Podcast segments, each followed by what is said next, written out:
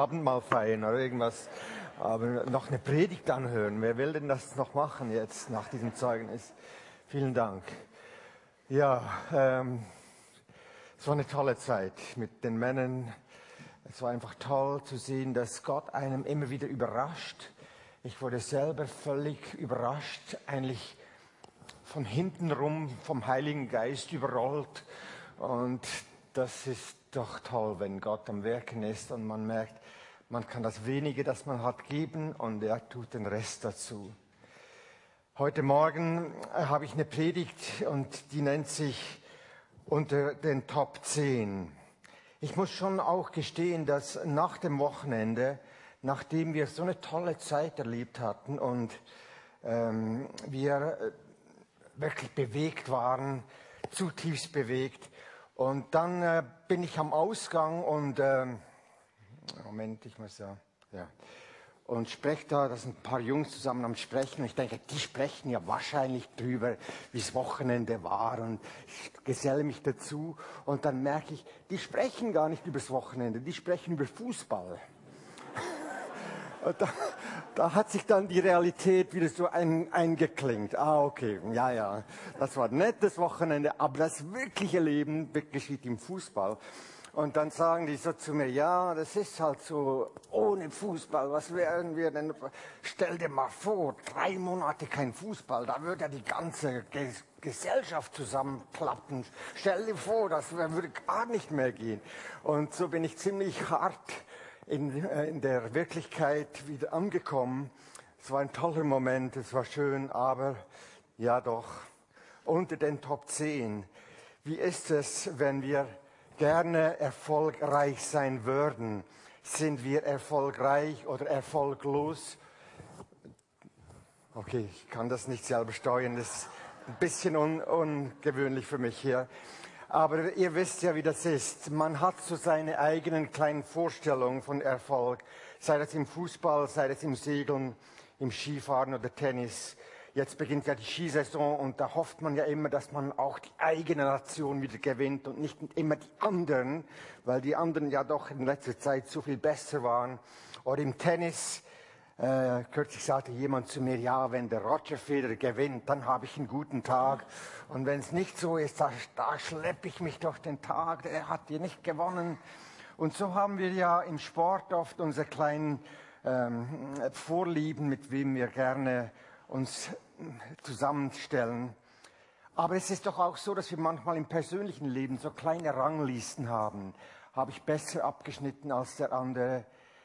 Ärgert es mich, wenn jemand unrechtmäßig den Lohn erhält oder an erster Stelle ist und am Schluss sich noch auf erster Stelle stellt? Das war doch ich. Ich habe doch diese Idee gehabt und jetzt nimmt der andere die Lorbeeren und man ist geneigt, etwas geärgert zu sein. Bin ich unter den Top 10 angelangt? Gehöre ich da oben hin? Letzte Woche war gerade der Bericht in der Zeitung, die zehn, die zehn reichsten Schweizer. Ja, da habe ich gemerkt, da bin ich noch weit davon weg. Das dauert noch eine Weile, wird wahrscheinlich in diesem Leben nie geschehen, dass ich da hochkomme. Gelingt das Leben oder bin ich der ewige Zweite? Bin ich auf der sonnigen Seite des Lebens oder habe ich das dreckige Ende in der Hände?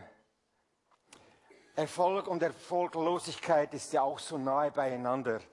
Äh, ich habe kürzlich auch die Geschichte nachverfolgt von Tiger Woods, der bekannte Golfspieler, erfolgreich überall, schwerreich, ein großes Idol. Und über Nacht zerfällt die ganze Geschichte und man, da ist, sind Bilder in der Zeitung eines betrunkenen Mannes, der am Ende seines Lebens ist, der psychisch krank, alkoholkrank und die ganze Erfolgsgeschichte fällt zusammen und plötzlich steht man vor der Erfolglosigkeit.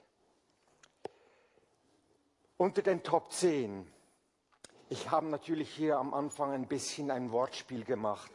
Mir geht es heute eigentlich nicht um die Rangliste im Leben, wer an erster Stelle oder zweiter oder dritter Stelle ist, sondern heute Morgen geht es mir eigentlich vielmehr darum, darüber nachzudenken, leben wir unter den Top 10? Leben wir unter den Top 10 besten Angeboten, die uns gegeben sind? in dieser Welt? Leben wir unter den zehn Geboten? Ich will darüber sprechen heute Morgen, wie geben die zehn Gebote mir ein gelingendes Leben? Wir kennen sie ja, du sollst nicht, ich bin der Herr dein Gott, du sollst keine anderen Götter haben neben mir, du sollst dir kein Gottesbild machen, du sollst den Namen Gottes nicht missbrauchen, gedenke, dass du den Sabbat heiligst, du sollst Vater und Mutter ehren, du sollst nicht morden, du sollst nicht Ehe brechen, du sollst nicht stehlen, Du sollst kein falsches Zeugnis reden. Du sollst nicht begehren deines nächsten Frau oder deines nächsten Hauses.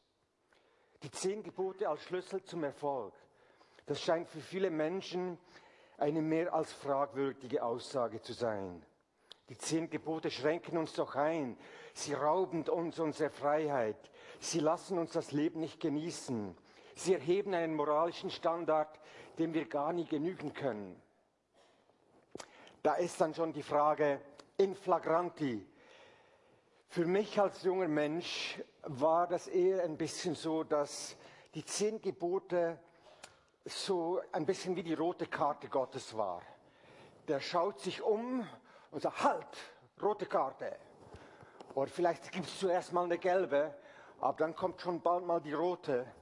Und ähm, ich habe äh, in meiner Jugend und viele Jahre auch in meinem Erwachsenenleben eigentlich immer so den Eindruck gehabt, Gott ist da, um mich zu beobachten, um mich äh, zu sehen, was ich tue. Er ist da, um mich als eher Polizist mal zu erwischen.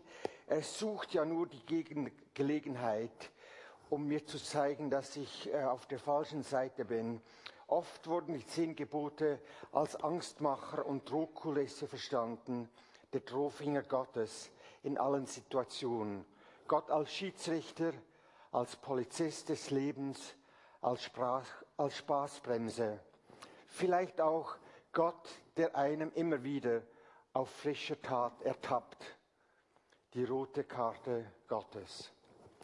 Glücklicherweise und Gott sei Dank habe ich diese Vorstellung über Gott über die Jahre geändert und abgelegt. Andere haben die vielleicht gar nie gehabt. Gute Predigten, theologische Impulse, ein Besuch einer Jüngerschaftsschule oder einer MC haben mir Erfahrungen gegeben, dass Gott ein liebender Gott ist. Gute Gemeinschaft haben mir geholfen zu sehen, dass es sich lohnt, unter diesen zehn Geboten zu leben. Es ist doch schon auch interessant, dass sich in letzter Zeit viele Menschen Gedanken machen zu den zehn Geboten. Es gibt eine ganze Serie, die durch die Medien gegangen ist, was Prominente über die zehn Gebote sagen. Da ist unter anderem, man staune, äh, der Altrocker, oder man sagt ihm auch der Panikrocker Udo Lindenberg, macht sich Gedanken über die zehn Gebote. Äh, warum würde ein Mensch, von dem wir denken, ja, was soll das, glaubt er an Gott, glaubt er nicht an Gott, ich kann es ja nicht beurteilen, zumindest malte er eine ganze Serie von zehn Bildern zu den zehn Geboten und macht sich Gedanken zu den zehn Geboten. Hm, äh, mindestens setzt er sich damit auseinander. Die Ausstellung ist, glaube ich, Land auf, Land ab gezeigt worden. Hier sein erstes Bild, du sollst nicht. Oder seine Vorstellung, du sollst den Sabbat heiligen, sieht dann so aus. Oder seine Vorstellung und äh, so schrill wie seine Musik und sein Auftreten ist, so schrill sind ja auch seine Bilder. Du sollst nicht begehren. Der kleine gierige Mensch da, der begehrt und äh, das ist seine Vorstellung der zehn Gebote. Prominente denken über die zehn Gebote nach. Ein anderer Prominenter, Wim Wenders, ein bekannter deutscher Filmemacher, sagt Folgendes. Ein Mensch, der sich vor seinem Schöpfer verneigt und sich von ihm liebevoll beobachtet weiß, braucht in der Tat keine Gebote, sondern erkennt wie von selbst, die Folge dieser, Beziehung. Er sagt weiter, wer Gott sucht, dessen Leben geschieht eben die, in eben in eben diesen Bahnen, die hier zehnfach definiert werden. Auch noch 3500 Jahre später geben diese zehn Gebote, Angebote bin ich versucht zu sagen, sowohl eine Grundleger, Grundleger, ach meine Sprache, eine Grundleger, wenn es mal passiert, dann ist es vorbei. Eine Grundlage für ein Leben, das eine Grundlage für das Gemeinschaftsleben, ob also auch eine Grundlage für ein Leben, das man mit gutem Gewissen vor Gott und vor sich selber führen kann. Dass man mit gutem Gewissen vor Gott und vor sich selber führen kann. Prominente denken über die zehn Gebote nach und sagen sich, das hat was mit meinem Leben zu tun. Ich weiß nicht genau was, aber irgendwie beeinflusst mich das. Und ich habe was mitgebracht heute Morgen. Bei meinem, bei meinem letzten Umzug habe ich eine Schachtel gefunden, so eine Bananenkiste nennen wir die. Und da waren alles so Bündel drin mit äh, so diesen Gummibändern zusammengehalten. Und ich habe das angeschaut, beim, wie man beim Umziehen oft seine Dinge nochmal durchschaut und sieht, was kann ich loswerden, was will ich nochmal mitnehmen. Und ich nehme einen diesen, dieser Packen raus und schaue das an. Und es sind Liebesbriefe meiner Frau, die sie vor 35 Jahren an mich geschrieben hat. Äh, zugegebenerweise etwas staubig. Das Gummiband ist brüchig geworden. Ähm, ich weiß nicht, ob, ob es diese Art von Literatur heute überhaupt noch gibt oder ob alles nur per WhatsApp und E-Mails geschieht. Die kleinen Herzchen, der kleine Smile. Schreibt man sich heute noch Liebesbriefe? Das weiß ich nicht. Damals war es üblich. Ich war in England an der Jüngerschaftsschule und meine Frau hat mir jeden Tag einen Brief geschrieben. Und der ist per Post von Österreich, wo sie ihre Jüngerschaftsschule gemacht hat, nach England gekommen. Und da hat man den gelesen. Und nochmal gelesen und nochmal gelesen. Liebesbriefe. Wenn ich die Briefe heute lese, dann sind ja die zum Teil auch fast etwas kitschig. Ich denke, so haben wir uns genannt? Haben wir das einander gesagt? War das die Art und Weise, wie mich meine Frau angesprochen hat? Und es ist ein bisschen fremd. Es ist auch etwas alt und staubig geworden. Die Briefe sind äh, brüchig und das Papier fällt auseinander. Aber wenn ich die Briefe lese, dann begegnet mir etwas, etwas zutiefst, das mich zutiefst bewegt. Es ist die Hoffnung auf ein gutes gemeinsames Leben. Es sind Träume davon, wie es werden wird. Wir werden es gut haben miteinander. Das werden wir tun. Lass uns mal zusammen reisen. Lass uns hier gehen. Lass uns zusammen Gott dienen. Und sie beinhalten die Träume eines Menschen, der das Leben sich mit mir vorstellt. Die Vorstellungen über ein gelingendes Leben sind in diesen Briefen enthalten. Alt und staubig, brüchig, nicht mehr ganz up-to-date, nicht mehr den sozialen Netzwerken entsprechend, aber die Träume sind da. Ich weiß, viele von euch würden sagen, zeig uns die Briefe. Mache ich nicht. Falsch. Da könnt ihr euch abschminken. Ich zeige euch die Briefe nicht im Inhalt. Aber für mich ist das zu einem so tiefen Bild geworden, was Gott eigentlich will wenn er uns schreibt, wenn er uns seinen Liebesbrief gibt, wenn er uns seine Vorstellung gibt eines gelingenden Lebens. Wenn er sagt, ich möchte, dass dein Leben gut kommt. Ich möchte, dass es dir gut ergeht. Ich will, dass dein Leben gelingt. Und in dem Sinn würde ich heute Morgen die Aussage wagen, die zehn Gebote sind Gottes Liebesbrief an dich. Er liebt dich so leidenschaftlich und wünscht dir, dass dein Leben gelingt.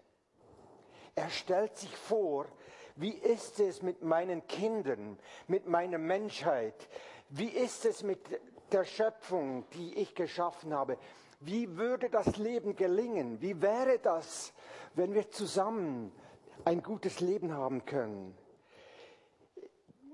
Wenn du mich kennst, wer ich bin, wirst du es gar nicht mehr nötig haben, weil du beginnst zu erkennen, wie gut ich es mit dir meine. Vertraue mir und ich bin bei dir und werde dir helfen. Offenbar, und da muss ich mich auf Theologen verlassen, die der hebräischen Sprache, äh, die das können. Ich kann das nicht. Aber es gibt immer wieder Theologen, wenn man liest, was sie über diese Schriftstelle sagen, dann sagen sie, dass man auch ganz gut die zehn Gebote aus der Sprache in, in die Zukunft übersetzen könnte. Nicht du sollst nicht, sondern man könnte dort auch lesen und übersetzen, du wirst nicht. Und da kommt für mich eine neue Perspektive rein. Nicht du darfst und du sollst nicht, sondern lerne mich kennen, wer ich bin. Und du wirst nicht.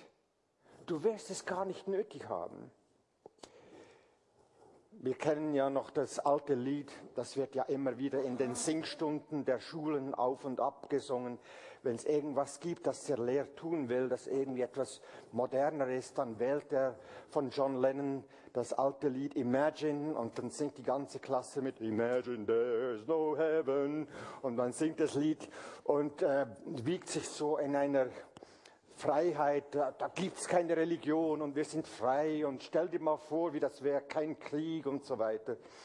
Ich äh, singe das Lied für mich in einer anderen Art.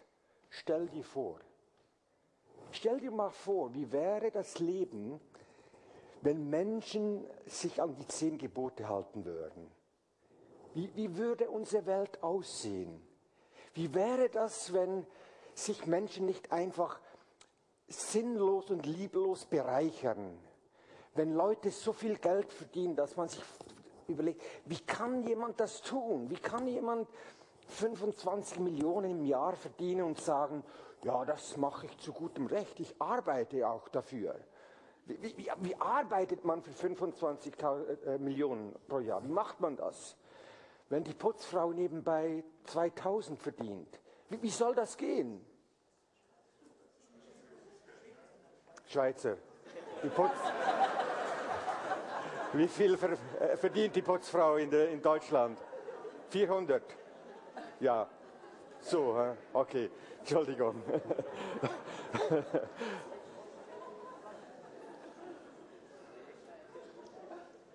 Wie, wie wäre das Leben, wenn wir uns nicht dauernd fragen müssten, ob das, was ich in der Zeitung lese, stimmt oder nicht? Wenn, wenn Fake News äh, kein Thema wäre? Wie, wie, wie wäre das? Und ich stelle mir vor, Gott wünscht sich etwas Gutes für unsere Menschheit, für uns als Menschen. Und es ist sein Liebesangebot an uns. Und deshalb, aus dem Grund, weil man das auch so übersetzen darf, habe ich mir erlaubt, die zehn Gebote neu zu lesen neu zu schreiben. Ich versuche nicht die Bibel abzuändern. Es ist einfach meine Lesung der zehn Gebote, weil ich meine, dass in den zehn Geboten die Träume und Hoffnung für eine freie, glückliche Menschheit mit großer Leidenschaft zum Ausdruck kommen. Er wünscht sich, dass dein Leben gelingt. Und er gibt dir ein Rezept und sagt, Mensch, ich bin so in dich verliebt. Ich wünsche dir das Beste Stell dir dein Leben vor, das frei ist von Neid und Vergleichen, frei von Angst bestohlen zu werden und schlecht gemacht zu werden. Stell dir ein Leben vor, wo Menschen, jung und alt, miteinander liebevoll umgehen, wo Männer und Frauen mit Respekt miteinander umgehen. Stell dir mal das vor. Imagine, wie wäre diese Welt? Und so lese ich die zehn Geboten der folgendermaßen die zehn Gebote neu gelesen. Wenn du mich lieben und kennenlernst, wirst du keine anderen Götter neben mir nötig haben. Ich bin ja alles, was du brauchst. Warum solltest du dich irgendwo sonst hinwenden? Ich bin ja dein Gott, dein Versorger, dein Liebhaber. Wenn du mich lieben und kennenlernst, wirst du es nicht nötig haben, mich in deinen Vorstellungen gefangen zu halten. Du sollst dir kein Bildnis machen. Für mich war das natürlich immer ganz klar, male keine Bilder von Gott. Ich wachse in meinem Verständnis, dass das etwas anderes zu bedeuten hat. Ich glaube nicht, dass das Gott, äh, wenn, wenn es Bilder geben würde, wo man Bilder zeichnet, dass, ich glaube nicht, dass das Gott schadet. Aber was Gott schadet, ist, wenn wir ihn gefangen halten in unseren Vorstellungen. Ich weiß, wer du bist. Ich mache mir ein Bild von dir. Du hast so zu sein. Liebe ist, und ich weiß, was Liebe ist. Und ich komme mehr und mehr zur Überzeugung, wenn Gott Liebe ist, dann ist seine Art der Liebe wahrscheinlich wesentlich größer, nicht nur wahrscheinlich, sicherlich größer als meine Vorstellung von Liebe. Ich halte dich nicht gefangen. Ich schachle dich nicht ein.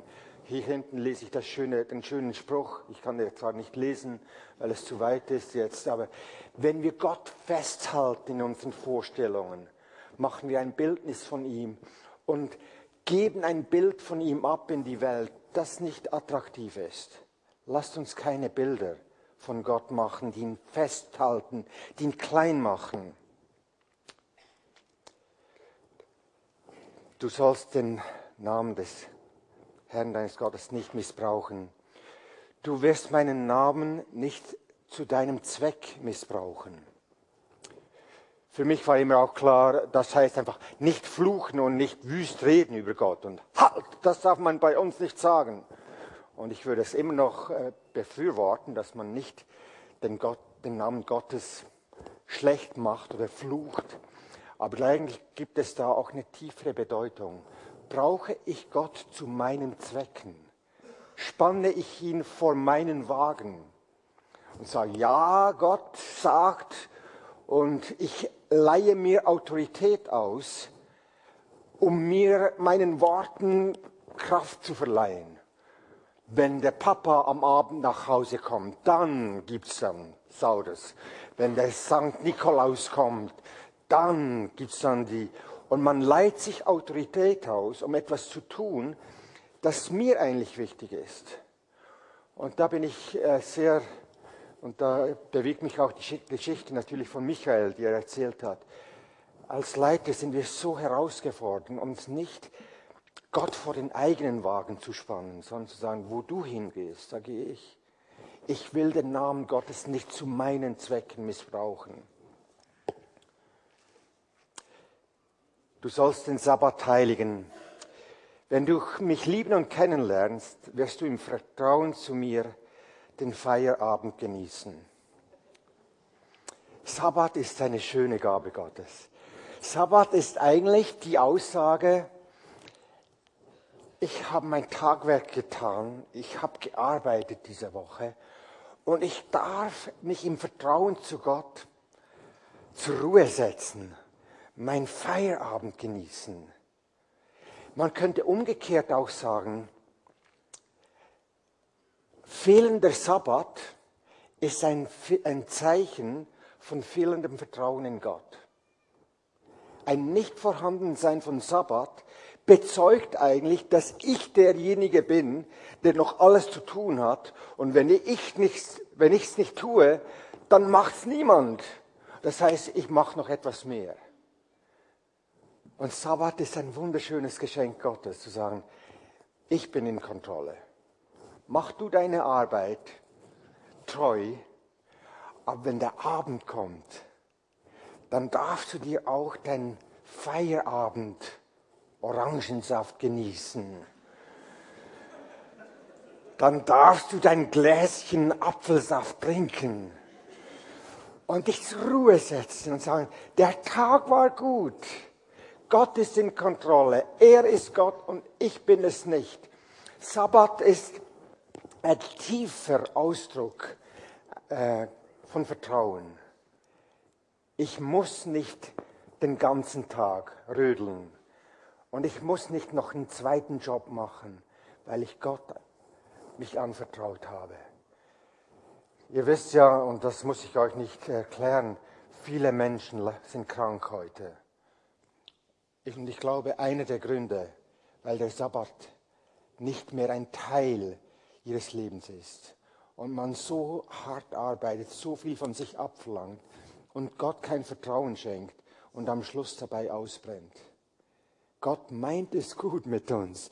Er sagt, ich will, dass du es gut hast. Ich will, dass du schöne Arbeit hast, sinnvolle Arbeit hast. Ich will auch, dass du den Feierabend genießen kannst und dich am Abend, am Wochenende zur Ruhe setzen kannst. Sabbat ist wesentlich mehr als Sonntag oder ein Samstag. Sabbat ist eine Herzenshaltung, wo ich zur Ruhe kommen kann nach getaner Arbeit.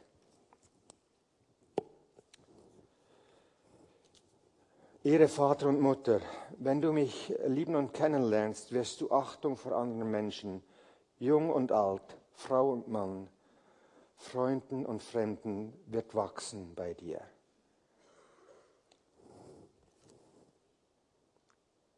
Gott fordert uns heraus und sagt, ich möchte, dass euer Zusammenleben, Mann und Frau, jung und alt, dass das geprägt ist von gegenseitiger Liebe und Respekt. Generationen, die miteinander liebevoll unterwegs sind. Junge und Alte, die sich würdigen und voneinander lernen. Das ist gelingendes Leben. Es heißt ja auch, man sieht, wie gut es einem Volk geht, an der Frage, wie werden die Kinder und die Alten behandelt. Das ist entscheidend. Und das klingt doch hier wieder. Wie werden Kinder und Alte behandelt? Wenn wir Vater und Mutter ehren, das sind, ist die Beziehung zwischen Jung und Alt ganz stark angesprochen. Wenn du mich lieben und kennenlernst, wirst du es nicht nötig haben, dich mit Gewalt durchzusetzen du sollst nicht töten. Wir würden natürlich, viele von uns sagen, ja, das tun wir ja nicht, wir töten nicht mit Messer und Pistole. Aber wie ist es mit unseren Worten? Bringen unsere Worte Leben oder bringen sie Tod? Was sagen wir übereinander? Worte können töten. Worte können Dinge zum Absterben bringen. Und wenn wir mit unseren Worten Dominanz und Gewalt ausüben, dann bringen wir Tod in, in unser Umfeld. Und Gott sagt, wenn du mich kennst, dann hast du das nicht nötig. Nummer sieben, du sollst nicht Ehe brechen. Wenn du mich lieben und kennenlernst, wirst du Sorge tragen zur Liebe deines Lebens. Gott beschenkt uns mit Menschen, mit einem Partner, mit einer Partnerin, die uns anvertraut sind. Du sollst nicht Ehe brechen. Ja, wir wissen, das ist nicht richtig. Wir wollen nicht Ehe brechen. Aber wie wäre es, wenn wir das umdrehen würden? Gott hat dir etwas anvertraut, das so wertvoll ist, dass du zu dem Sorge tragen willst. Dass es nicht um dich geht, sondern es geht um deine Partnerin, um deinen Partner. Trage Sorge. All die Verheirateten unter uns, tragt Sorge zur Liebe deines Lebens. Gott hat dir etwas Wunderbares anvertraut. Manchmal ist es auch gut, sich zurückzuerinnern, in was habe ich mich damals verliebt. Ich sehe gerade zwei junge, verliebte Pärchen da, die da sitzen und ein bisschen streicheln auf der Seite. was, wenn man älter wird, vergisst man manchmal etwas. Was wollte ich eigentlich genau? Was hat mich so angezogen an dieser Frau, an diesem Mann? Und das ist zwischendurch gut. oh, da lebt jemand.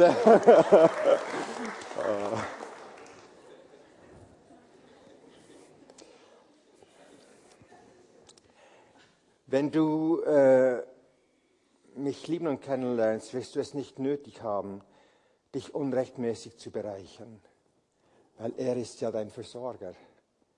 Du hast es nicht nötig, Dinge dir anzueignen, die dir nicht zustehen. wenn du mich lieben und kennenlernst, wird die Liebe zur Wahrheit ein Kennzeichen von dir sein.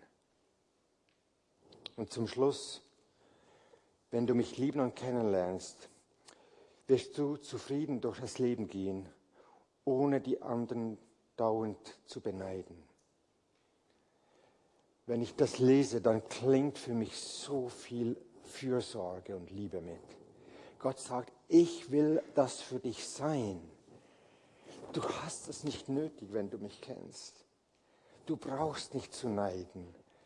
Ich glaube, unter Christen ist das so manchmal so ein bisschen diese Kavaliersdelikt, Eifersucht und Neid. Ja, man weiß, dass man das nicht tun soll, aber man kann das ja auch ganz gut im Geheimen tun und es merkt es niemand. Und sagt, ich, du brauchst nicht eifersüchtig zu sein. Ich bin ja alles für dich, was du nötig hast. Und so komme ich zum Schluss. Die zehn Gebote können in drei Weisen gelesen werden. Sie können als Gebot oder Verbot gelesen werden. Sie können als Angebot gelesen werden. Ich biete dir was an. Aber sie können noch tiefer gelesen werden als eine Zusage Gottes an dich. Ich bin bei dir. Ich bin dir nahe. Ich gehe mit dir durchs Leben. Und je mehr du mich kennenlernst und lieben lernst, desto weniger wirst du es nötig haben, diese Dinge zu tun, weil ich bin ja da. Ich gebe dir alles, was nötig ist. Du brauchst es gar nicht mehr. Ich bin der Herr, dein Gott. Ah, da wird es mir irgendwie warm ums Herz. Da denke ich, das ist, das, diesem Gott will ich nachfolgen. Ich will nicht dem Schiedsrichtergott nachfolgen, auch nicht dem Polizistengott. Ich will dem Gott nachfolgen, der sich auf unsere Ebene begeben hat und gesagt hat, ich bin bei dir, ich gehe mit dir durchs Leben und du wirst das nicht nötig haben. Gott macht dir heute ein Angebot. Möchtest du diesen liebenden Vater mit dem unterwegs sein? Vielleicht sagst du, ja, aber ich habe doch schon so oft versagt. Ich habe doch schon so oft äh, daneben gehauen. Mein Leben ist in Brüche gegangen. Es ist nicht gelungen. Das ist doch Tatsache. Und da macht Gott noch ein zusätzliches Angebot und sagt, und ich sende Jesus Christus. Und er bezahlt für dich. Er hat deine Schuld getragen. Und du kannst jederzeit wieder neu einsteigen mit mir in ein gelingendes Leben, in ein Leben voller Freude, in ein Leben, das sich, äh, wo, wo, wo wir zusammen miteinander unterwegs sind und das Leben gelingt. Durch Jesus Christus und sein Tod am Kreuz gebe ich dir alles, was nötig ist. Du kannst diese Vergebung in Anspruch nehmen. Gottes Zusage, lebe dein Leben gemäß meinem Liebesbrief und du wirst unter den Top 10 sein. Amen.